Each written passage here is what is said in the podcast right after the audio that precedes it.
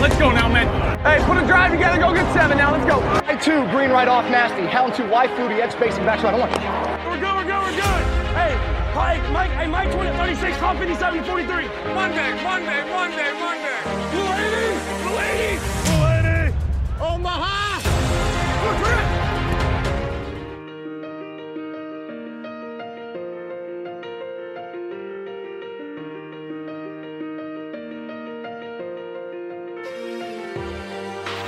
Arranca The QB el podcast sobre quarterbacks, con Juan Jiménez. Yeah, you can be the greatest, you can be the best, you can be the King Kong banging on your chest. You could beat the world, you could beat the war. You could talk to God, go banging on his door. You can throw your hands up, you can beat the clock. You can move a mountain, you can break rocks. You be a master, don't wait for luck. Dedicate yourself and you go find yourself. Hola, ¿qué tal? Bienvenidos a The QB tu podcast sobre quarterbacks dentro de la estructura del Capologist, en una semana en la que tenemos que hablar de nuevo de muchísimas cosas. Siempre son actualidad los quarterbacks, siempre son importantes dentro de todo lo que se mueve en la NFL y en esta semana 6 en la que han ocurrido muchas cosas.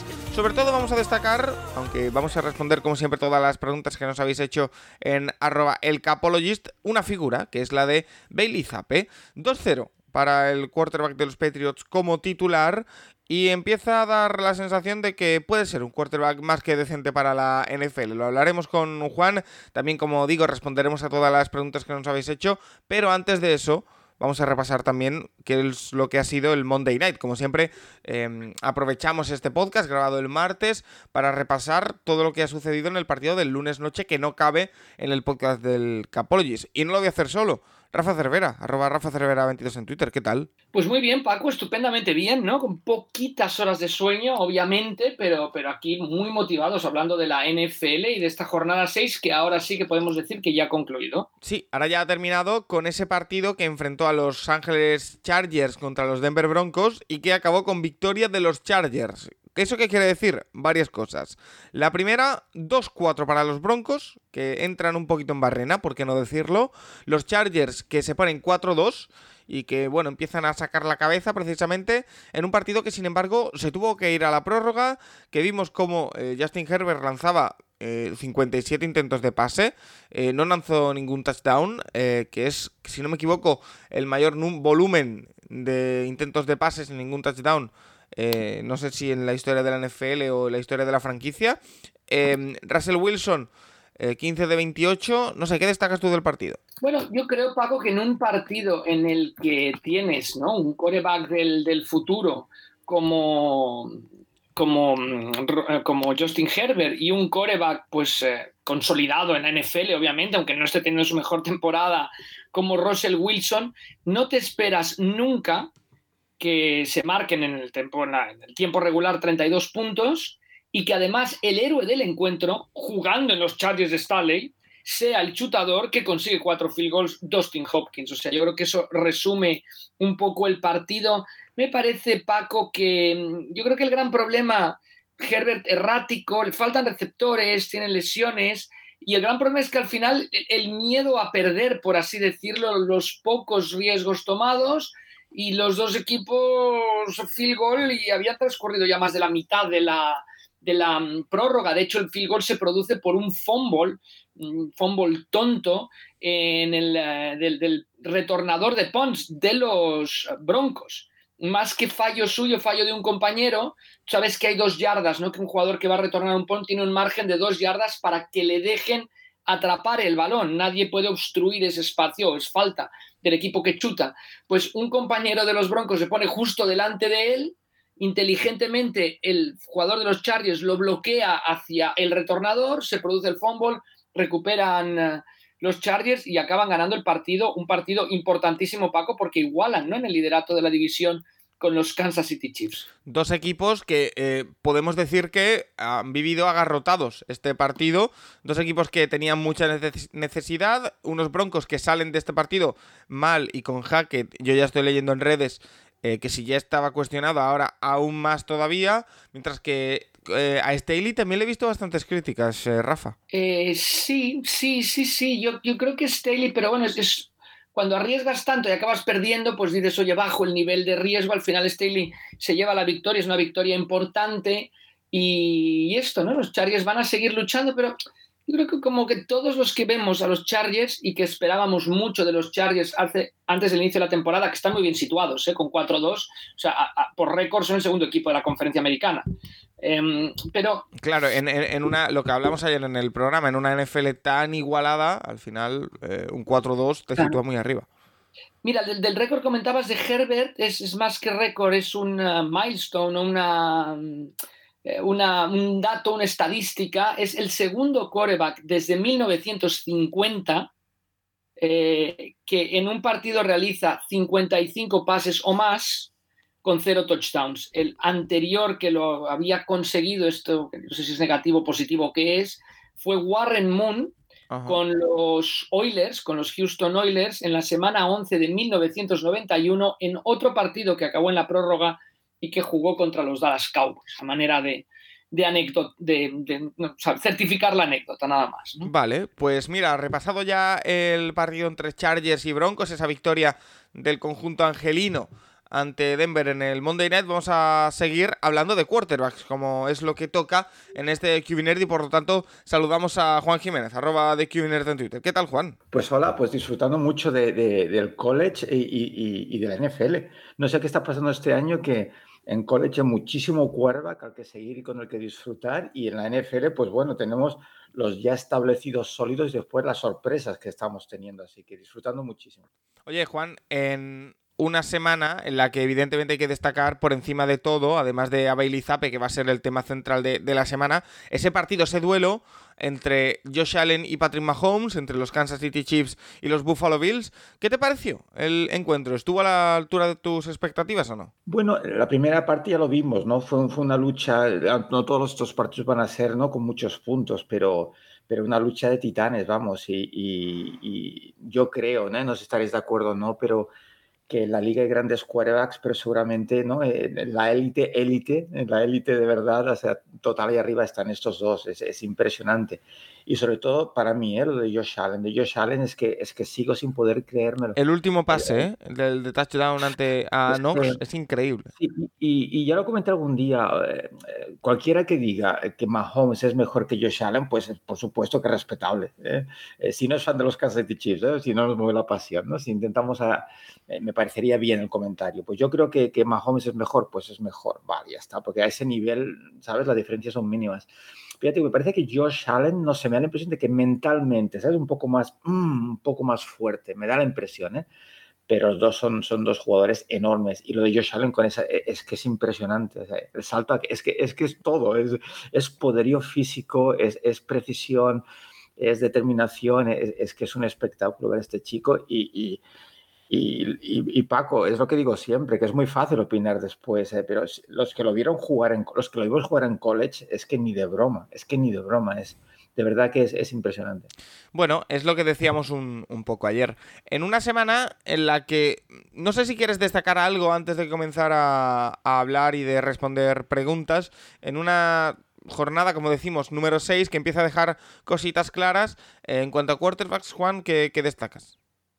Bueno, es, es, un poco todo, ¿no? Eh, confirmaciones, sorpresas, um, un, poco todo, Paco. Vamos a ir hablando porque hay, mucho que comentar y ya te digo, eh, es, es, interesante y hay cosas que, que después veremos. ¿eh? A mí me gusta mucho el tema de, ya lo sabes, ¿eh? tú lo sabes mejor que nadie, Paco, que me aguantas aquí cada semana, el tema de la consistencia, ¿sabes? El no ni, ni, ni por un lado ni por otro, ¿sabes? Pero pero va, vamos a ver cómo sigue el tema, pero que, están ocurriendo cosas muy interesantes. Mira, eh, vamos a responder un par de preguntas que precisamente nombran a Mahomes o que lo tienen un poco en el punto de vista de, la pregunta. Nos dice McBears que eh, siempre hablamos de quarterback élite o de quarterback rentable con un equipo decente. ¿Qué cualidad existe innata para ser un quarterback élite desde tu punto de vista o todo es trabajo y esfuerzo? Yo creo que la imaginación, y por entre paréntesis a Mahomes, es algo exclusivo que pocos poseen. Esto es un poco lo de siempre. Un quarterback elite se hace o se nace. Eh, tiene un poco de todo, ¿no? Sí, yo la característica eh, de siempre, que siempre he comentado, que por eso yo a veces descarto quarterbacks que otra gente se, están absolutamente fascinados con ellos y es que no lo acabo de entender por, lo que voy a decir ahora. Eh, y es siempre, Paco, es el tema, es la toma de decisiones. O sea, ni brazo, ni precisión, ni piernas, es la toma de decisiones. Es la capacidad de tomar la decisión correcta en el momento adecuado. O sea, e, esa es la clave, esa es la clave. Eso es lo que marca. Por eso Brady sigue jugando a los 45 años, por su toma de decisiones. Entonces, a partir de ahí viene todo lo demás. ¿eh? si después tienes unas características físicas extraordinarias es cuando eres Josh Allen. ¿Sabes? Pero, pero, pero, pero si no, pues bueno, pues sigue siendo un cuero pues decente en la NFL, pero la toma de decisiones es lo principal. El, el, saber qué está haciendo la defensa, saber cuándo puedes forzar la jugada, cuándo no, y es lo que tienen los grandes cueros, esa capacidad bajo presión, tomar siempre la decisión, o casi siempre la decisión mejor para el equipo. Em, Rafa, un, un quarterback elite se hace o se nace. Un, coreback élite se nace y se hace. ¿no? Yo creo que es algo que es, es vocacional, pero que necesitas tener los, los, atributos para serlo. ¿no? Es como, no siempre para ser un atleta determinado necesitas unas características físicas determinadas y eso es un tema de nacimiento. Ahora, desde luego, yo creo que es como, como la piedra, ¿no? Como Miguel Ángel, ¿no? Que en la capilla sixtina que le da la vida al Moisés, ¿no? Cuando, cuando lo golpea pues es lo mismo. Yo creo que un coreback se va forjando a golpes, nunca mejor dicho, y que es clave la actitud, yo creo que de humildad, sobre todo al inicio de su carrera, y yo creo que, bueno, para mí es toda la carrera, ¿no? Que quizás es donde ahora estén fallando Rodgers y Brady, la humildad, pero una humildad que, por otro lado tiene que, desatar una confianza en uno mismo. El, el coreback que no tiene confianza en sí mismo está perdido en el terreno de juego. Y de, y de hecho, con lo que dice Rafa, ¿no? Que has de nacer con las características, por supuesto, eh, pero insisto, la fortaleza mental, la inteligencia y después, claro, que te formen en condiciones. Por eso el caso de Josh Allen, o lo que estamos viendo, que no sé hasta dónde llegará el tema, pero con el tema de Hertz, ¿no? Un jugador muy, muy mediocre en college y cómo lo han formado. Entonces, un poco de todo. Tú has de nacer con las características y después has de caer en, en las manos correctas. Y que Juan, además esto es una especie de lotería quizá, porque desgraciadamente tú no, tú no eliges como quarterback dónde quieres acabar. O sea, yo creo que Mahomes se gana la lotería, o sea, la, la, lotería en el draft existe en la NBA, pero para los jugadores en la NFL, ¿no? O Allen en los Bills, Allen con lo, con lo poco pulido que sale de college en otro equipo, pues eh, no sé qué recorrido hubiera tenido. Y lo mismo Mahomes sin tener la tutoría de Andy Reid, o sea que mm. también un, poquito de suerte más hoy en día se necesita, sobre todo para ver dónde caes y dónde te forman como, como quarterback. Es que es fascinante, Rafa, porque lo que se hablaba de, de Allen eh, era mal, un poco y mal, muy impreciso, tremendamente, ¿no? Y, y de Mahomes ni se hablaba, es que ni se hablaba en college, ya es que, que seguimos mucho el college, así que, que es apasionante, ¿eh? por, eso la lotería del draft de, de, que no sabes, es que nunca sabes dónde, depende de dónde vaya a, acabar eh, ¿no? jugando ese, ese, ese, quarterback y de esas características que quizás nadie no ha pulido en su momento hasta llegar a NFL, es que es que por eso eh, cada año es apasionante el draft porque no sabes cómo te van a salir los jugadores. Porque me canso de decirlo, Juan, pero el entorno es muy importante. Hablo de entorno en. Mira, mira el pobre Trevor Lawrence el año pasado, es que es un año tirado a la basura. Sí, y que este año está mucho mejor.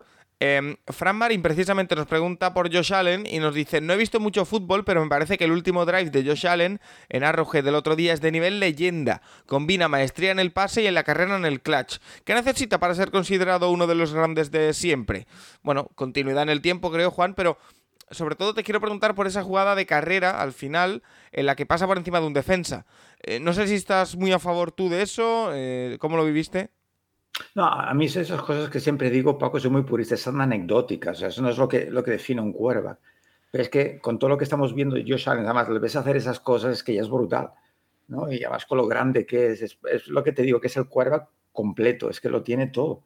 Y además líder, es que lo tiene todo. Lo de Josh Allen, de verdad que es impresionante. Yo es que no sé, de esas...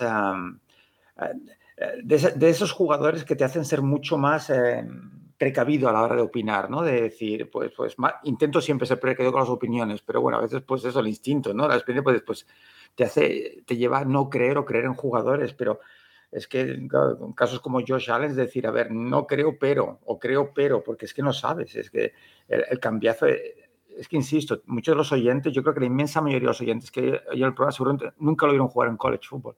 Y, y yo me paso empezar a ver un partido y dejar de verlo porque aquello no había que, porque no había que, así que verdad que, que los Buffalo Bills pueden estar muy contentos los fans. Juan, yo, yo lo que siempre destaqué de, de, Allen, que me parecía la verdad y que creo que es una característica, yo la, quizá lo ubicaría en el número dos en, en un quarterback, era su capacidad de liderazgo, ¿no? Su mm. capacidad de liderazgo y de descaro, ¿no? Como protagonizado en este salto que explica Paco, de una enorme confianza en sí mismo y, enorme, no sé, es esa, e, esa, esa no, no, es arrogancia la palabra, ¿no? Es esa valentía sin límites, sin, me da igual que ocurra, yo voy a liderar este equipo y yo voy a intentarlo aunque me intercepten cinco veces. ¿no? no se me recordaba quizá un poco en eso a Brett Favre, a esos coreback descarados, ¿no? John Elway, que, que, les daba igual cometer un error,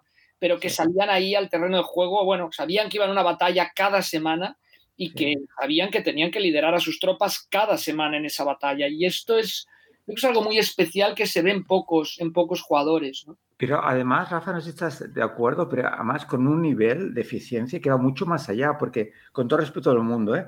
Hace un tiempo, no, hace mucho, alguien comentaba en, redes sociales, hablando de Mahomes o Allen, decía que, que Favre ya hacía esas cosas. No hacía las mismas cosas, en mi opinión, y era muy errático. O sea, lo, que ha hecho Favre es, en, en, su carrera es increíble. O sea, yo he disfrutado mucho con él, pero yo no creo que sea el mismo tipo de jugador, porque a veces decías, pero, pero, pero, porque era muy alocado en su juego y de hecho tuvo muchos problemas con los head coaches por su juego alocado. O sea, estos dos es que prácticamente no cometen errores, tienen ese descaro, pero además casi no cometen errores. insisto que la capacidad atlética que, que, tienen estos dos no la tenía, en mi opinión, Far. El saltar, el, el, hacer completar pases que prácticamente tocando el suelo ya. Eh, que sí, que, que, muchísimos grandes jugadores, pero que estos dos están a un nivel que yo no había visto en mi vida y son muchos años viendo fútbol, Rafa. No, Juan, yo, yo, creo que son, o sea, Far lo que tenía era un brazo tremendo y el corazón más grande que el río Mississippi, ¿no? Y ellos tienen el corazón grande, tienen un brazo tremendo, pero además la ejecución es maravillosa. Comentaba tu, tu gran admirado Tony Romo durante la retransmisión, no sé si estés de acuerdo, que así como hace años esperábamos ese duelo en la conferencia americana por el cual la CBS se cubrió de oro, Peyton Manning contra Tom Brady cada, cada temporada, ese Patriots Colts, que ahora estamos esperando así que llegue ese Buffalo Kansas City que esperemos todos, ¿no? Que, que esperamos todos, menos sus rivales, que se repita en, en los playoffs. Sí, sí, para mí es, ¿no? es, la, parte 2 de, de, esos grandes duelos que, que, que, lo hemos comentado muchas veces, recordar, de decir, estoy, soy afortunado porque soy testigo, lo estamos viendo en directo, pues dentro de unos años diremos lo mismo, que vimos esos duelos eh, eh, de, Mahomes y de Josh Allen, eh, dos de los más grandes, y ahora yo creo que los dos más grandes, ¿eh? un poquito por encima de, de, del siguiente grupo de cuerdas. Mira, precisamente sobre Patrick Mahomes nos pregunta también Fran Marín, que nos dice, después de ver a Mahomes contra Raiders y Bills, me da la sensación de que si no lo cazan en los primeros dos segundos, es infalible. ¿Cómo se le puede minimizar? ¿Con blitzes muy agresivos? Eh, Juan, lo que sí es verdad es que vimos, y yo lo comenté ayer y quería saber tu opinión, la última intercepción que lanza Mahomes eh, es un poquito fea. No sí. quiere decir nada, pero sí, sí que sí. se le ve lo, lo, que dijimos la semana pasada de, de, Mayfield, que dudaba y al final acababa soltando una intercepción. Yo creo que en la última Mahomes duda y al final acaba entregando una intercepción, pero eh, no sé cómo bastante lo viste. fea, como dices tú, Paco, sí, sí. Pero perdón, no, no, es, es lo que decía antes, que, que, todos los quarterbacks cometen algún error en algún momento. Pero, pero volviendo antes a lo de Brett Favre, ¿no? Eh, cometió muchos más errores. O sea, que estos dos es que es increíble lo poco que fallan, pero, pero ocurre, ocurre. Y en ese sentido yo creo, creo que tiene una pequeña más tendencia Mahomes quizá a forzar las cosas cuando no hay nada. Es, es mi percepción, ¿eh? pero insisto, ¿eh? que, que, que, si alguien considera Mahomes mejor que yo, ya lo respeto muchísimo, pero, pero, pero que sí, que al final pues, pues es eh, eh, llevar el partido al, al, no al extremo ya desesperadamente y ese pase quizá pues, pues sí que lo forzó, lo forzó totalmente.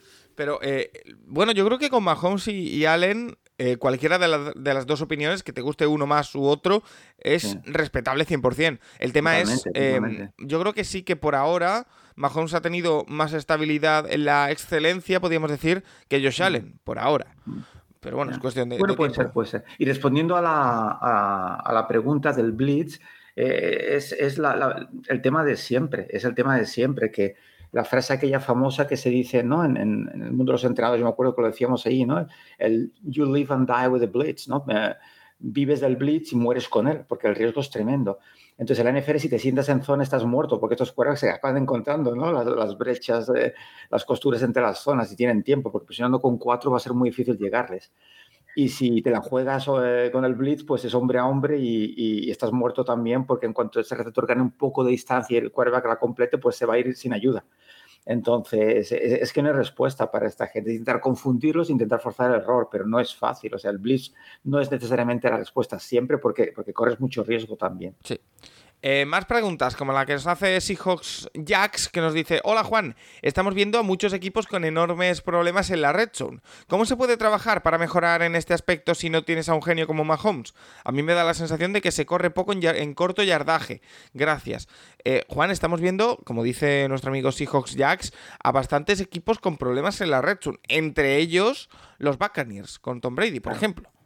Claro, yo creo que, es, un resultado. Eh, eso que me gusta siempre hablar, Paco, ¿te acuerdas de la evolución del deporte? ¿no? Que decíamos cómo los equipos pues, han ido mucho más al pase, eh, en abierto, en gun, aprovechando la velocidad.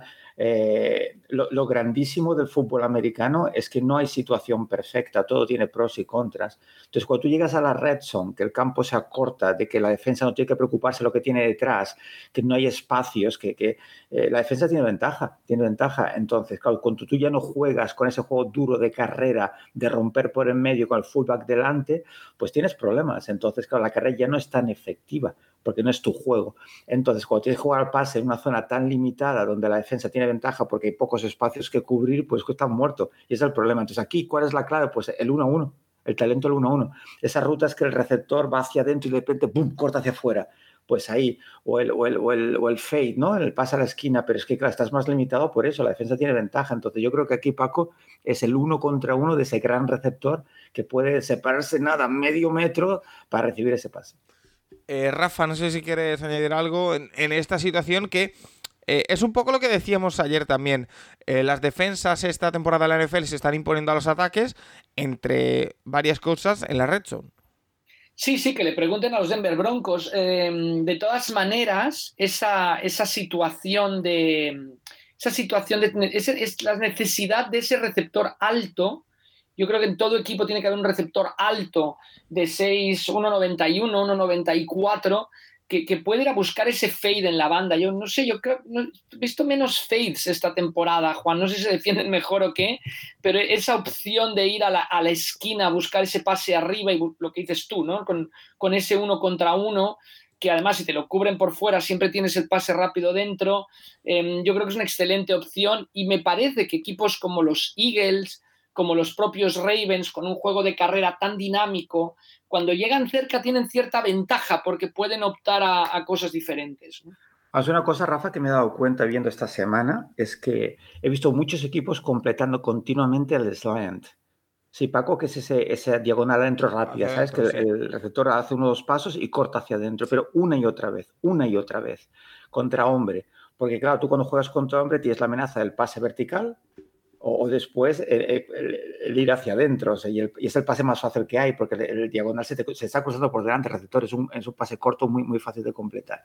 Muy efectivo. Pero en reto no lo puedes hacer, porque estás yendo directo a los linebackers. está todo el mundo allí. Entonces, por eso que, que la, la, red zone es donde la defensa tiene, tiene ventaja. Entonces, eso, como dice Rafa, puede ser el fade o, el, o el, pase ese corto, ¿no? El, back shoulder throw, ¿no? que es, se complementa perfectamente, como explicaba en un vídeo, ¿no? En, eh, con el fade. O, bien es esas rutas donde, insisto, dentro, fuera, fuera, dentro, el slant muy rápido, sin meterte en zona de linebackers, desde, desde muy abierto. Pero, pero sí, sí, es que, es que la defensa tiene ventaja aquí, por eso es tan difícil si no corres el balón. Mira, eh, Juan, llevamos 23 minutos y pico de podcast, yo ya no me resisto más a preguntarte. El tema que yo he planteado como el central de este podcast, yo sé que tú no eres muy amigo de sacar conclusiones eh, precipitadas, pero llevamos dos partidos en los New England Patriots con Bailey Zappa de titular, eh, sumado al que salió en, Lambo. em, y dos victorias. Además, dos partidos en los que los Patriots han anotado 29 y 38 puntos.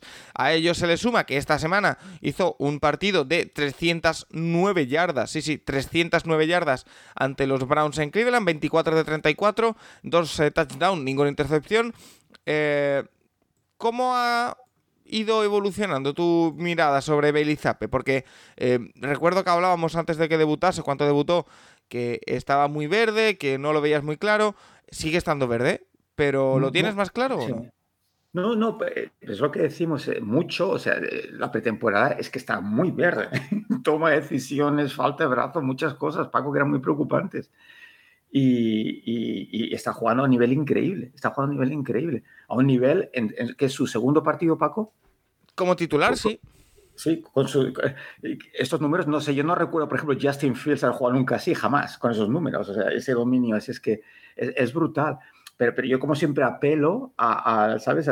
Es, como lo de la controversia, ¿no? Lo de Cooper Rush, ¿no? Eh, yo, yo, creo que esta semana ya no se habla de controversia, ¿no? Con Cooper, es que vamos con cuidado, pero que sí que es una, es una sorpresa agradable, pero agradable es poco, entonces vamos a ver cómo sigue, vamos a ver cómo sigue, porque, porque son dos partidos, eh, pero, pero, pero que sí, que sí. Además, lo más sorprendente de todo, Paco, quizá, eh, recuerda que entramos a, y yo entraba a la temporada con muchísimas dudas con el tema de, de, de a ver quién lleva ese ataque.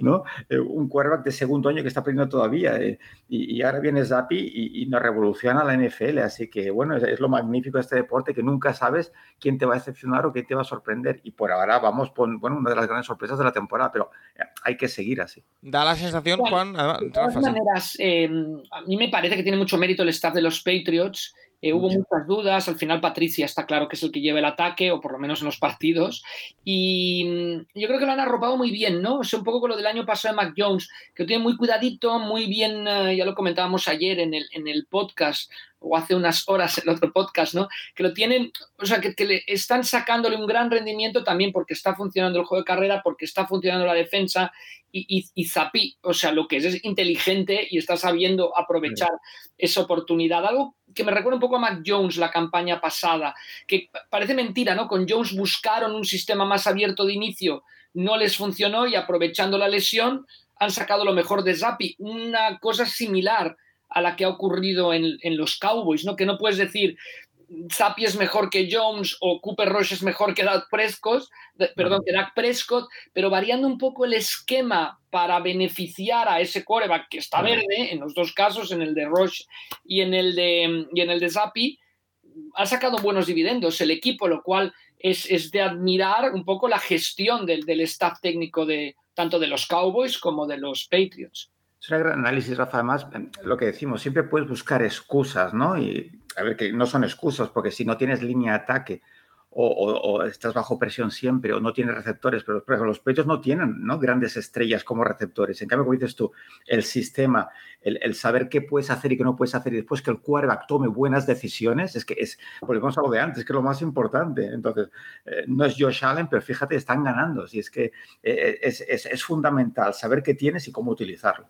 Es, curioso, ¿eh? porque hay veces que yo creo que nos equivocamos, ¿no? Yo el primero, eh, hablando en plural, ¿no? Este, en, que decimos, es que este coreback es bueno, es que este coreback no es bueno, es que yo creo que puedes buscar diversas maneras de ganar. Obviamente con un coreback tendrás más posibilidades que con otro, que tendrás que afinar, pero puedes tener posibilidades de ganar en la NFL y creo que eso es maravilloso, con diferentes tipos, no digo con, cualquiera, ¿no? pero con diferentes tipos de quarterback y buscando un sistema que se adapte a, los jugadores que tiene. Yo creo que es una cosa maravillosa para mí del, fútbol americano, ¿no? el adaptarte al rival y adaptarte a tus propios jugadores, que en otros deportes pues simplemente sales a jugar y a ver cómo arrollas al rival, ¿no? O al evitar ser arrollado por el rival. Y aquí no, yo creo que esa parte, esa parte ajedrecística del fútbol americano es maravillosa y la estamos viendo, la estamos viendo en Filadelfia, donde, donde Siriani está poniendo a Hurst en situación para ganar partidos, la estamos viendo en New England y, la vemos en, bueno, estamos viendo en Buffalo, ¿no? O sea, y estoy, son tres quarterbacks completamente diferentes, no se parecen en nada, solo en que reciben el snap, algunos al lado del, del, center y otros no, o detrás del center y otros no, pero que, que es la maravilla, ¿no? del fútbol americano, un deporte que dicen algunos amigos que se meten dentro del fútbol americano, y perdona Paco por el rollo, que, que no te lo acabas nunca, ¿no? Que siempre tiene, siempre te da algo. Bueno, que y, si- y si escuchas el como menos dice. todavía, con siete podcasts a la semana. Juan, perdona. No, no, no, perdona, no, no, que ya para acabarlo, Rafa, que, que moviendo tus piezas bien, Paco, inteligentemente y sabiendo tus imitaciones, puedes llegar hasta ganar la Super Bowl. Un Baltimore Ravens Joe Flaco, o sea, es que, es que está muy bien. Oye, está muy bien. eh, Juan, yo sé que no eres muy fan de este tipo de cosas, pero nos lo preguntan y los oyentes son soberanos, así que yo te lanzo la pregunta. Daniel Aceituno nos dice, eh, la verdad es que eh, está siendo muy aseado Zape, pero para mí le falta brazo. Aún así, conociendo a Belichick, ¿hará un Drew Bledsoe? Eh, también es algo que se está hablando, Juan, que si le puede quitar el puesto a Mac Jones, yo no lo creo por ahora, pero eh, lo que sí, yo me estoy autoconvenciendo, estoy empezando a ver que con el entorno adecuado, Bailey Zappe puede ser un quarterback titular en la NFL. No sé si en los Patriots, ¿eh? pero eh, ¿cómo lo ves tú? Que es muy pronto para tomar una decisión, eso es lo que pienso. Hemos visto dos partidos jugando a un nivel alto. eh, vamos a ver cuando tenga que enfrentarse a esquemas, no sé, contra el no sé, es que hay que verlo jugar más partidos, pero que las, lo que te digo, Paco, que, que la, la sensación es muy positiva porque un chico que, que empieza ahora, que no tiene experiencia, te, te mete 300 yardas y prácticamente no comete errores, es, que, es, es brutal, pe- pero, pero vamos a darle tiempo. Entonces, eh, por eso el tema de las controversias es que no, ya llegarán cuando tenga que llegar, pero es que hemos visto muy poco. Rafa, ¿tú quieres añadir algo en este aspecto? Yo me adhiero al maestro. Vale. Yo, yo veo a un nivel infinitamente superior. Bueno, me estoy exagerando, no infinitamente superior, pero un nivel muy superior a Mac Jones. Ahora, eh, Mac Jones eh, ha empezado incierto porque no ha tenido calma, porque ha generado errores y la clave de este equipo de los Patriots, de este, no los Patriots de Tom Brady, como ya dije ayer también me estoy repitiendo, Paco es la edad, es no cometer errores, es cometer menos errores que el rival. Así los Patriots pueden ganar a cualquiera. Y gracias a Sapi y al, esquema que han montado alrededor de Sapi lo están consiguiendo. ¿Podrán hacerlo cuando vuelva Mac Jones? Yo creo que esa es la gran ah, incógnita que queda para la segunda parte de la temporada. Bueno, pues mira, es una incógnita que resolveremos a lo largo de las semanas.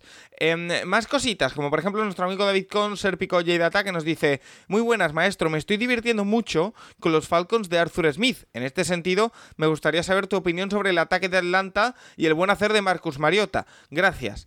Un Mariota, Juan, al que hemos criticado, con razón, pero que eh, está sabiendo encontrar eh, su sitio, da la impresión. Sí, no soy el mejor para opinar porque no estoy viendo a Falcon, siempre he visto resúmenes, pero sí que, que, que, bueno, pues, pues no, muy impresionado también con, es lo que decimos, es una temporada un poco de sorpresas con Mariota, porque Mariota era eso, corredor, errático, eh, siempre lesionado y, y está teniendo una, una temporada muy sólida, o sea que hasta ahora David yo, bueno, encantado también con los Falcons, estoy viendo ya el resumen del partido y, y- y bueno, que, que, que sí, una agradable sorpresa sin duda.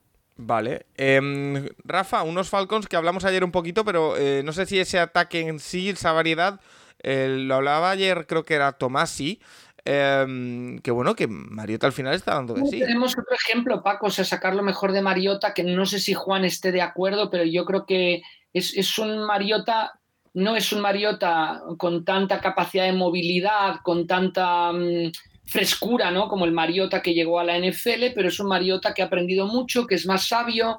Es curioso, ¿eh?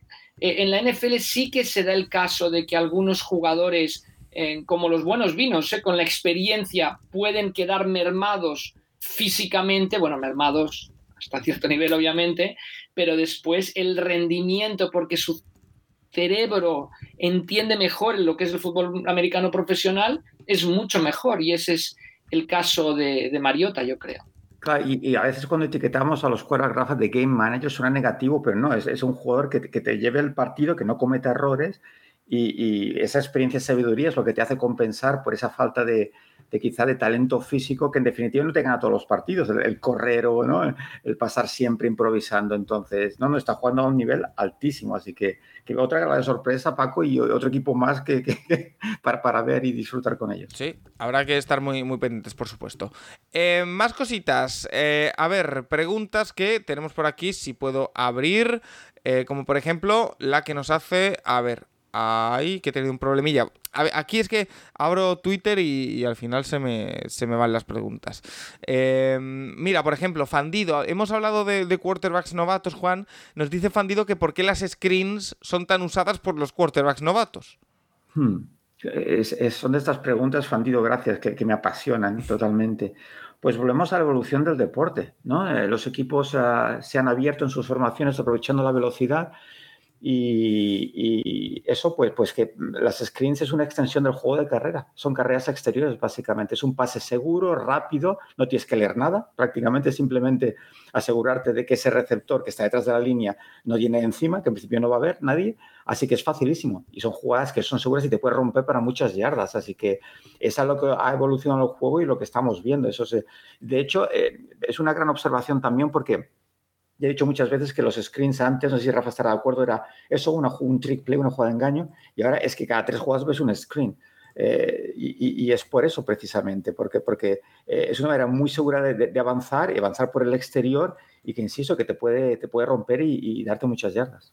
Bueno, lo que decías, Juan, en el fondo, y, esto es una, teoría de Bill Walsh, ¿no? Que decía Bill Walsh, es más seguro lanzarle un pase corto, un pase de dos, tres yardas a Jerry Rice que correr con el balón con cualquier Ronnie McKenna NFL, ¿no? Es lo mismo, ¿no? Es como una continuidad del juego de carrera que no entraña el peligro de, pasar el balón al fondo del campo, a medio, a medio campo, por así decirlo, ¿no? Entonces, me gusta mucho esa comparación que tienes tú vamos, que, también la tenía el maestro Bill Walsh, ¿no? Que, en el fondo ese, ese, pase corto, ese pase screen, eh, dentro ya del juego, dentro de la dinámica del juego, no, no esporádicamente es como una extensión del, propio ataque de carrera. Y volvemos a lo de, a lo de antes, Rafa Paco, es, es eh, que nada es perfecto, o sea, todo tiene sus pros y contras, porque para hacer ese pase rapidísimo tienes que estar desde gun, porque si estás debajo del center y tienes que dar tres pasos atrás, ya es demasiado lento.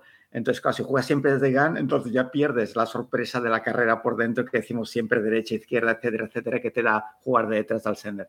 Entonces, los equipos han optado por esto, pero después vemos las limitaciones en, en goal line y en la carrera y en ese tercero y uno. Así que, bueno, eh, ahí está la, magia del deporte, ¿no? Si tiras por un lado, pues quizá te falta del otro. Eh, Last Fumble nos dice, maestro, ¿en qué faceta ha mejorado Jalen Hurts para estar este año como está? La temporada pasada lo estaban casi sentenciando y ahora parece que han encontrado al quarterback que el juego de Filadelfia necesita. Es que todas las preguntas, em, en mi opinión, van encaminadas hacia lo mismo. Juan, qué importante, qué importante es eh, encontrar el entorno en el que poder potenciar a tu quarterback. Lo hemos hablado un poquito con Jalen Hurts antes ya, pero quiero que me destaques, si puedes, que me detalles un poco técnicamente qué es lo que potencian en Jalen Hurts por parte de, Filadelfia. Sí, e, es lo que decía la, semana pasada, ¿no? que insisto, que si tú lo ves jugar en college, es que o sea, ya no la NFL, es, que perdió el puesto en, en, Alabama y se tuvo que ir a la ¿Por, ¿Por qué no? Porque era un cuerva que es que no, no, leía nada. Eh, Paco era, buscaba una opción y corría, y ya está. Si no estaba.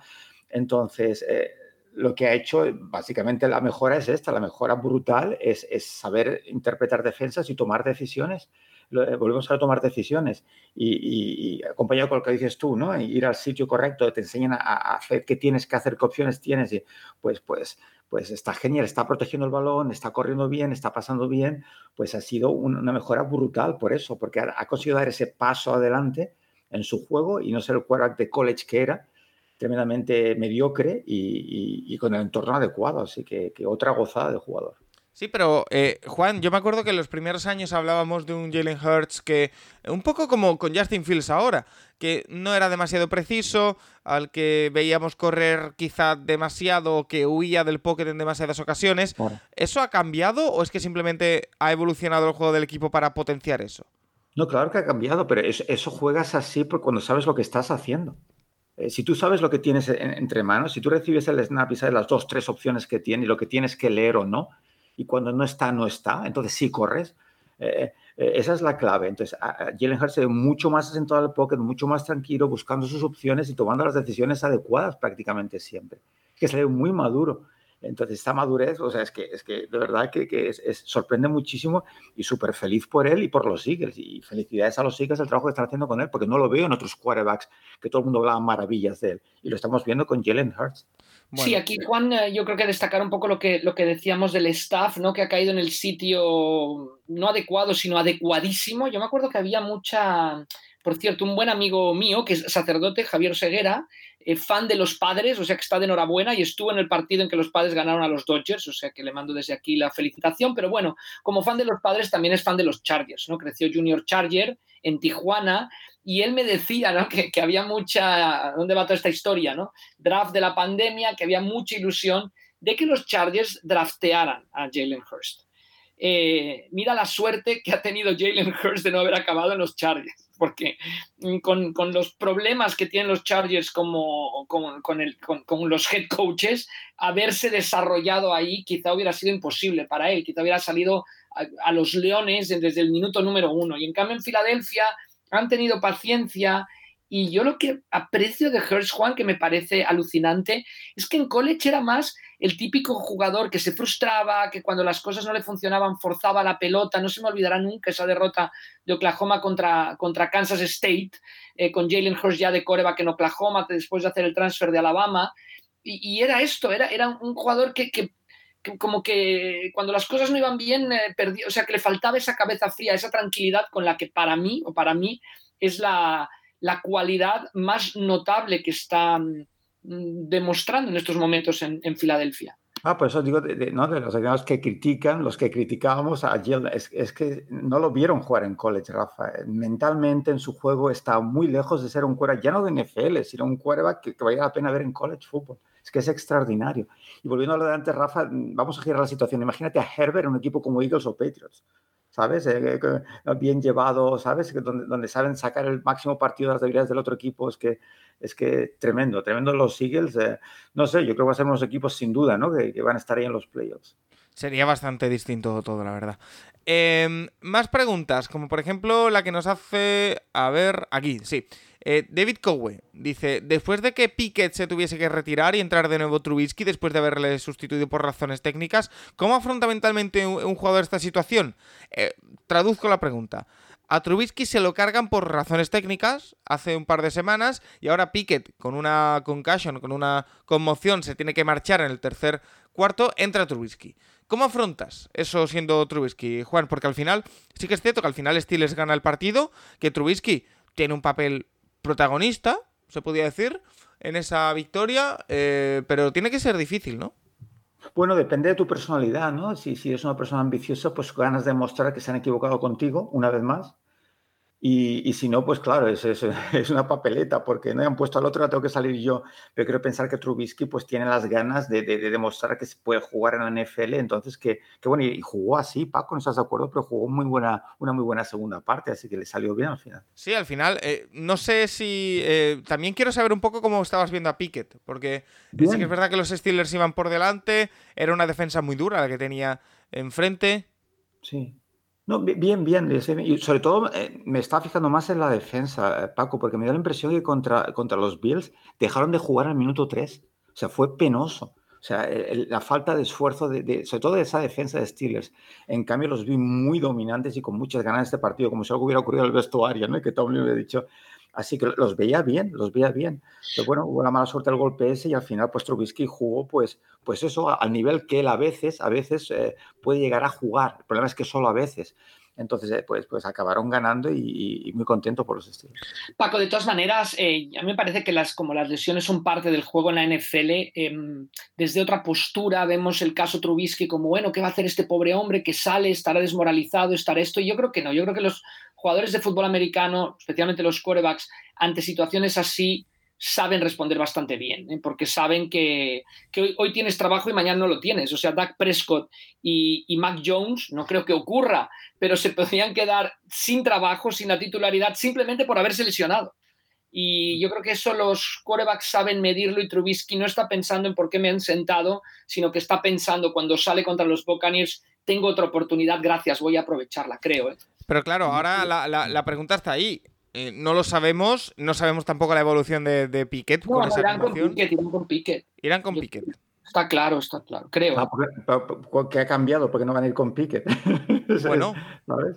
No sé, es que, es, que ha tenido buena, buena media parte Trubisky, ya ha tenido muchas buenas media partes. El, tema es que es increíblemente inconsistente. O sea, eh, no Trubisky sigue siendo el mismo de hace un mes y hace seis meses y hace un año. Es que no va a cambiar nada. Eh, una, cosa, Paco, lo que no, nadie nos pregunta por Brady. Eh, mi, mi, no sé si estás de acuerdo, pero la impresión que tuve es que muy impreciso. ¿Tuviste la misma impresión? Sí. Muchos pases a, a, a, los jugadores continuamente. Juan, ¿te puedo hacer una pregunta? Sí. ¿Qué le pasa a Brady? ¿Y, qué le pasa a Rodgers? No, no, perdón. Que ¿Lo viste igual o no? Muy impreciso, muy impreciso. No, no sé, no sé, no. Yo es que le, veo desquiciado a Brady desde hace semanas y lo tratamos en un podcast aquí contigo, Juan, y yo lo veo igual. Porque em, leí ayer que esa bronca que le echa la línea ofensiva en medio del partido, bueno, mm. vale, eres Brady, pero por ejemplo un Brady que, decía en ese tweet, se está tomando los miércoles libres, em, el, este pasado viernes fue directamente al partido, a Pittsburgh, desde creo que era Nueva York, donde estuvo en una fiesta hasta tarde em, y que no fue con el resto de sus compañeros, son cosas raras que no solemos ver en, en Brady y que eh, a mí me extrañan mucho. Mm. Y eso se une a que no está teniendo un buen rendimiento deportivo. Porque lo de Rodgers es aparte. Lo de Rodgers sí que estamos viendo como, eh, lo decía yo el, otro día, eh, los Jets forzaban a, a, Rodgers a tirar pases largos, algo que hace un año o hace dos años habría sido un suicidio, pero es que no está preciso en largo. Rodgers, que es algo eh, que puede empezar a hablar, aunque seguro que me voy a tener que comer estas palabras, de cierto declive deportivo. Pero lo de Brady a mí me da la impresión de que es más mm, de, que está desquiciado. Esa es la sensación que me da a mí. Y, de ahí viene la impresión y todo. perdón que interrumpo por segunda vez, pero ¿cómo ves tú, Juan, la situación esta de que un, por muy Tom Brady que sea, no esté en los entrenamientos, ya no el hecho de entrenar o no entrenar, sino el hecho de estar con tus compañeros, de hablar con ellos, los ajustes en protección de paz, etcétera, etcétera, etcétera? Ya, es que eso no es un amigo, es que es peligroso, Rafa, cuando te metes a juzgar a gente, a las personas. No, no, no, juzgando, digo que, que si eso se está viendo reflejado en el campo, ya, ¿eh? Entiendo, pero sin estar ahí dentro, pero sí, la percepción es esa, porque eh, hay, hay, cosas, tú lo sabes, que afectan a un vestuario siempre. Mira de Urban Meyer, ¿te acuerdas después de aquella derrota que, que se fue a su restaurante, ¿no? Y, y, el equipo, bueno, yo creo que es donde perdió el equipo completamente, cuando el equipo volvió solo, ¿no? A Jacksonville. Eh, entonces, claro que es importantísimo. Entonces, eh, eso más que ves que hay algo en su juego que ha cambiado y, eh, porque el tema del declive de Tom Brady es que me niego, porque, porque ya me he equivocado tantas veces que no se me enfadan los Bucks, o sea, no y, es ajeno al resultado, ¿eh? es, que lo veo muy impreciso y como dice Paco, a veces lo veo muy desquiciado, a veces le veo, le veo al revés, quizá un poco falto de, ¿no? De, de, de, esa energía que transmitía el equipo y que todo el mundo se contagiaba, entonces, es que quiero equivocarme, porque es Tom Brady, pero la sensación es que tomó la decisión, se arrepintió y es como que ahora ya tiene que acabar la temporada de alguna manera, ¿sabes? que no, no sé, no sé. Pero, pero es que no veo al Tom Brady aquel preciso que, que ahora, ahora empezará a ganar todos los partidos y se meterá a la Super Bowl. Pero sí que, que, viendo el partido es que me pareció muy, eso, sobre todo muy impreciso. Es que, es que no, no, no era Tom Brady. Bueno, y como toda, en cualquier trabajo, ¿no? Tu, tus, tu problemática personal afecta, obviamente, yo creo. O sea, no, y a eh, Rogers sí, a Rogers yo lo veo un poquito como, no sé si la palabra es, es, pasota, ¿no? Por así decirlo, pero, pero los Packers necesitan al mejor Rogers, sin lugar a dudas.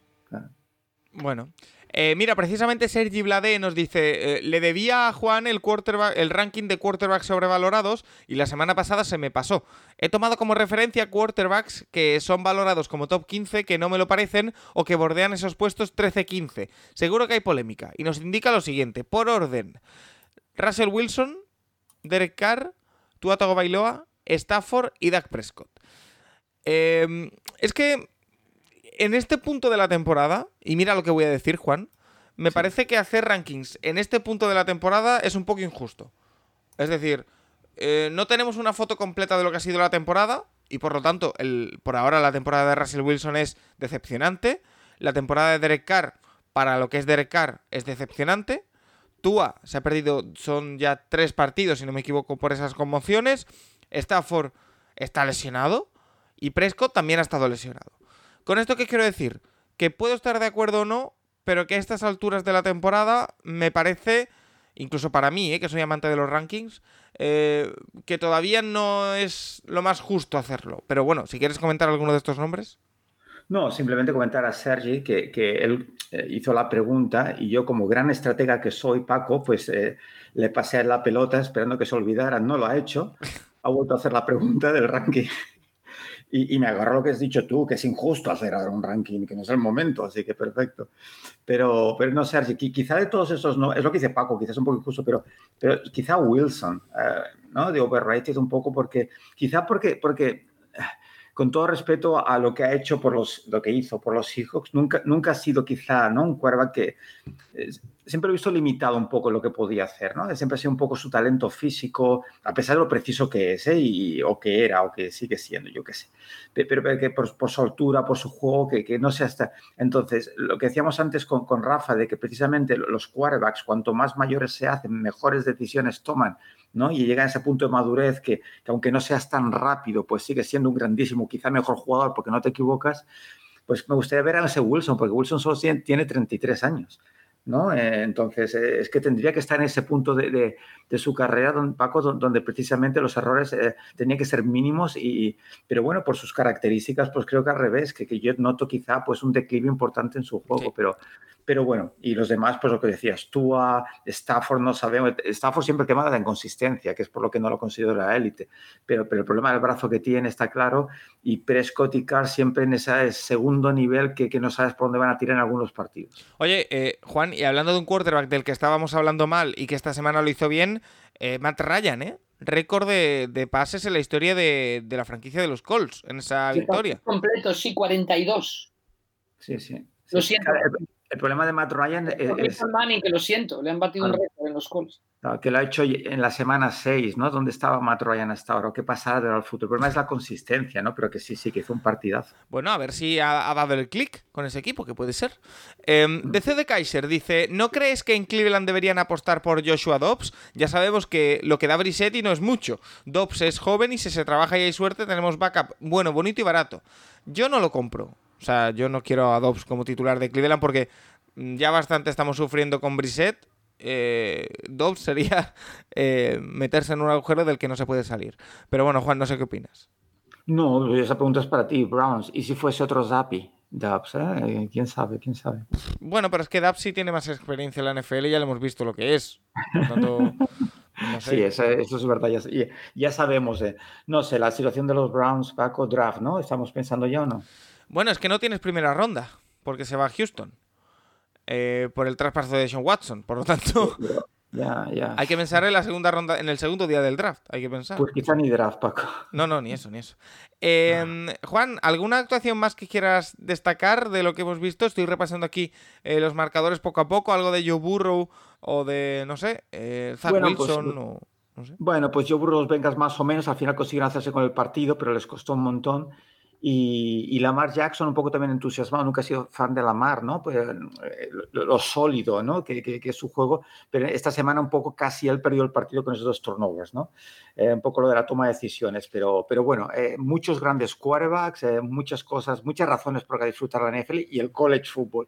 Así que, que, Paco, esto es una locura y, y, este fin de semana más. Oye, una última, que quiero apelar a tu faceta de, de entrenador, Juan. ¿Cómo de o, cuánto te entusiasma o no, ¿eh? a lo mejor te da absolutamente igual, el trabajo que está haciendo Brian Double en los Giants. No hablo ya de lo deportivo, que también, sino da la impresión de que como entrenador ha insuflado un, ánimo entero no solo al equipo, sino a la franquicia entera, una competitividad que no veíamos en los Giants desde hace bastantes años. Eh, a lo mejor yo estoy sobrevalorándolo, ¿eh? pero eh, estoy súper entusiasmado con lo que está haciendo Brian Double.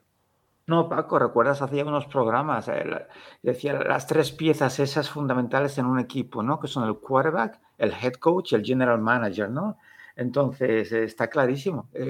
Son las posiciones líderes y un head coach que, que te haga querer y, y, que, y, que, sepa mover sus piezas con las limitaciones que tienes, ¿no? Rafa, que es muy de ajedrez, de saber mover tus piezas, es que es fundamental, así que está siendo pues, pues, pues eso, eh, muy feliz por los Giants. Los Giants son de esos equipos que tienen que estar arriba, creo yo, ¿no? En Nueva York. Eh, y, y, sí, y es increíble, son los Giants que están 5-1. Sí. Es que es increíble, porque bueno, eh, 3-1, mm, bueno, eh, tienes un par de buenos partidos, 4, pero es que claro, ganaron los Packers. Y ganando ¿no? a Packers en, en, y a Ravens, que no es poca cosa. Ahora Ravens. Entonces, ¿no? Titans en Tennessee en la primera jornada. ¿eh? Sí. Que, que no es que hayan ganado a- a- con todo el resto del mundo, ¿eh? a los Jets y a los. Ojo con los Jets, ojo a los Broncos. a los Lions, Ojo los Jets. Mira, vi a- vi a Wil- Panthers. no sé, eh, los Jets, intenté otra vez ver a Wilson con otros ojos y me cuesta mucho, me cuesta mucho ver a Wilson. Me pongo, eh, me pongo con ganas, pero me cuesta Oye, mucho. pero eh, con, con esto con respecto a Double, eh, Juan, sí que estamos viendo que es un entrenador muy expresivo, eh, que lo celebra todo mucho, muy histriónico, se podría decir que es la palabra. Mm. Eh, ¿Tú estás a favor de, de eso, en contra? ¿Te, te es indiferente? Totalmente, totalmente. Yo prefiero ese tipo de carácter que no Belichick. Yo, ¿eh? Eh, eh, hay todo tipo de gustos, ¿no? La disciplina máxima puedo entender que y sé que funciona, pero yo prefiero ese, ese entrenador que se implica emocionalmente, que los jugadores lo perciben y, que después van a, ir a matar por ti, ¿no? Porque, porque creen en tu proyecto. Así yo sí, yo soy muy fan de este tipo de coach. Rafa, ¿algo que quieras añadir sobre Double o sobre algo que te quede en el tintero?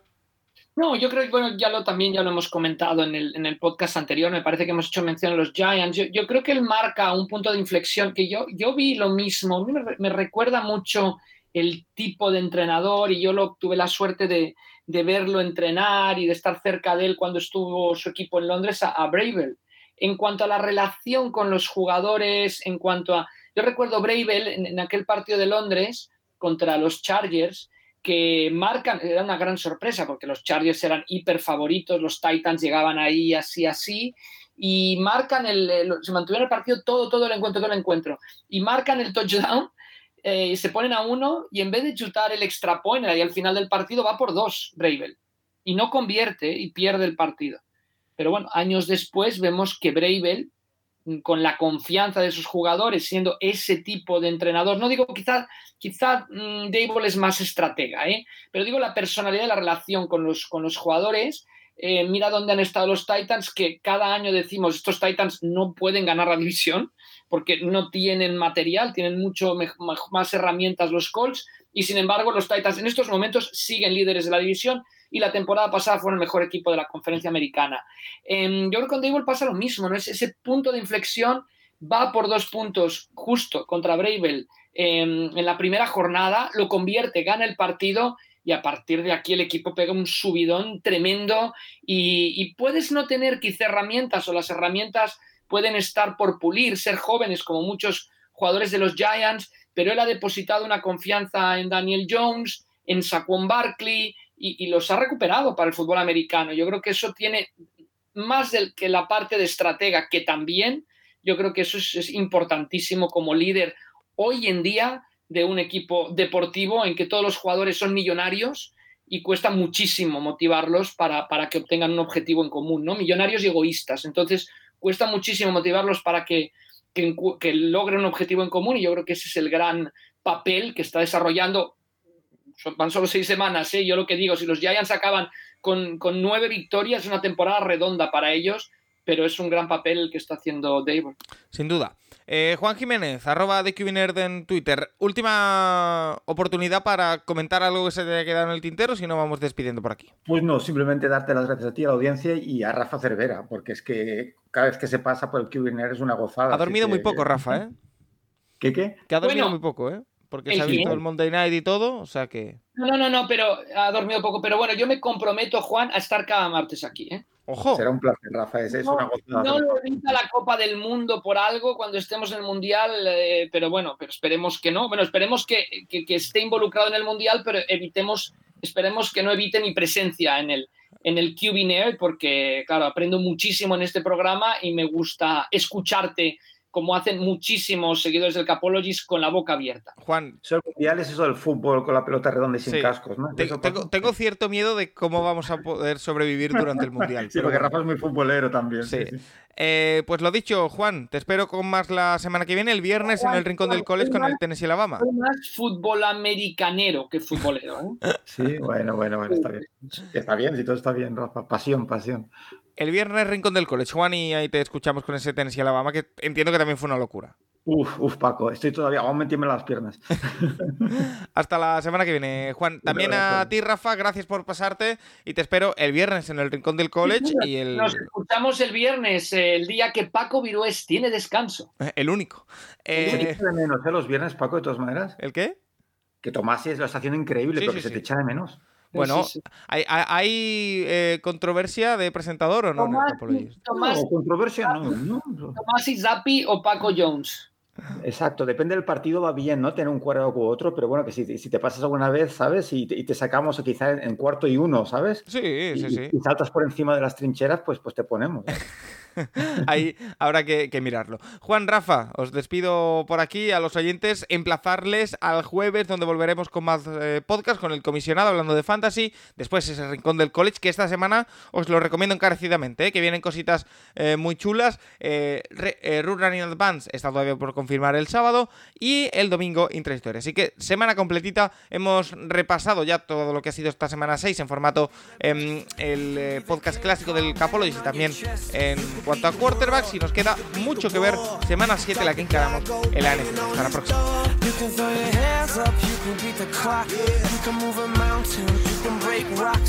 The be a master, don't wait for luck. Dedicate yourself and you go find yourself.